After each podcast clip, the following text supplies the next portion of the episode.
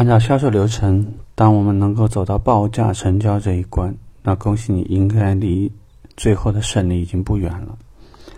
但是呢，我们也知道，最为凶险的环节其实也在这里——报价成交。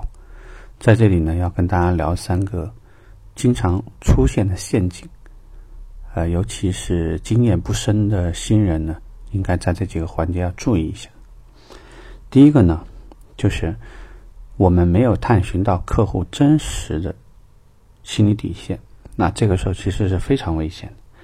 看似我们不停的在努力，但是你可以感觉客户纹丝不动，丝毫没有要签单的意愿。这个。状态呢，会让我们非常被动，甚至有的时候呢，也会打退堂鼓。所以，很多老鸟在这个寻求对方的一些确认的时候呢，也不乏会说一些类似于：“刘总，那您看给我们画个圈儿啊，给个范围。您看我努力，我总得知道自己努力对了没有？那您希望能争取多少呢？”在探寻大致的范围的时候，适当的做这个期望值的控制。表示这个价格，哎呦，真不可能，或者之前是可能的，但现在不可能。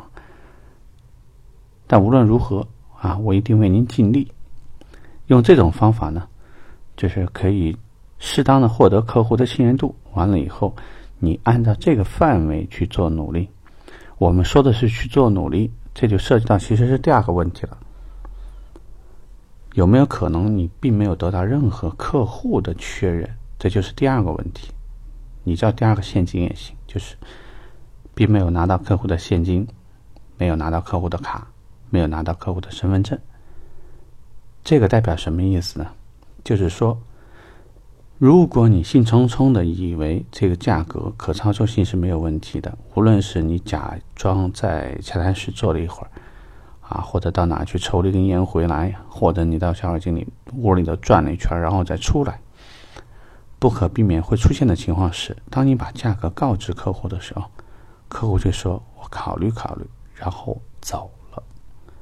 这个呢，是给很多新人呢是这个当头一棒，没搞清楚状态，也不知道为什么就死了。因为客户跟你要价格，他没有付出任何成本，也没有在影响力里面当中很重要的一条承诺。或者叫承诺一致，意思就是说，如果我跟客户说的是，那您看这样的啊，我跟老板说你要定，他也不信呢。你要么呢拿一点现金，或者拿一个卡，演个戏，我至少表示说，您这个订车的意愿是肯定很强的。只要价格合适，您这就定得下来，您看没问题吧？对方一旦是配合你。那就意味着说，至少大家有坐下来再聊的机会。即使客户说：“哎，这个价格我不满意，你给我再再送点东西，钱在兜里，卡在兜里，硬抢是不可能的。至少多了一个你再讨论一下、再谈判一轮的机会。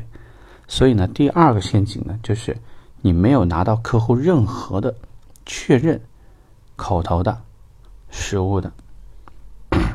第三。这个呢，就显示出来你谈价的这个灵活性，还有这些经验了。绝对不要一口把价报死。这个呢也是一样，就是你揣着客户的钱，啊，拿着卡，自以为没问题，价格呢，无论是轻松的争取到的，还是说确实也费了一番周折，之后呢，你跟客户说的时候，哎呀，卡一把价格扔出去。客户说我不满意，或者说客户说满意行，但你那手续费给我免了，或者说呢，你那免费给我上个牌，这个原本不在交易条件里面，啊，兵不厌诈。如果说你这个时候你单方面的去说客户啊，你这个人没有诚信，这个是没有没有意义的。说不定呢，客户现在正巴不得这个事儿谈不下去，谈崩了，然后是你兑现不了承诺。最后，你把卡或者钱还给我，这事儿呢，咱们再商量商量。所以应对这个呢，就一定要有一个概念。我们在其他的节目里面也聊过，包括在销售管理的第一堂课里面也有一些技巧的东西给大家分享。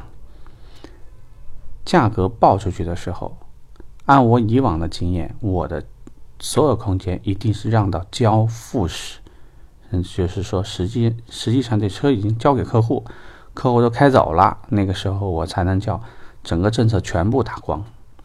在此之前，绝对我手上必须要有一定的预留，否则你会让自己很被动，干手蘸芝麻，没办法。即使你现在这个环境让客户开心了，但是我们说过啊，控制期望值。比如说，客户没有预料到的东西，你再送给他，他肯定是更开心。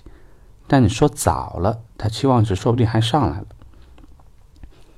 大家要做的事情呢，就是寻求客户的范围时，适当的打压，描述的方式呢，当然说委婉一些，也可以说活动过期了，也有可能是这段时间需求产生变化，这个车呢比较热门，啊，厂房供应很少。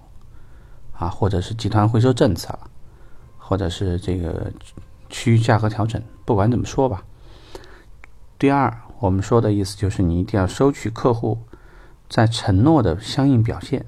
第三，价格报的时候，比如说有五千，也一定不能报五千，可能是三千。为什么这么报？刚刚我们已经聊得很明白了。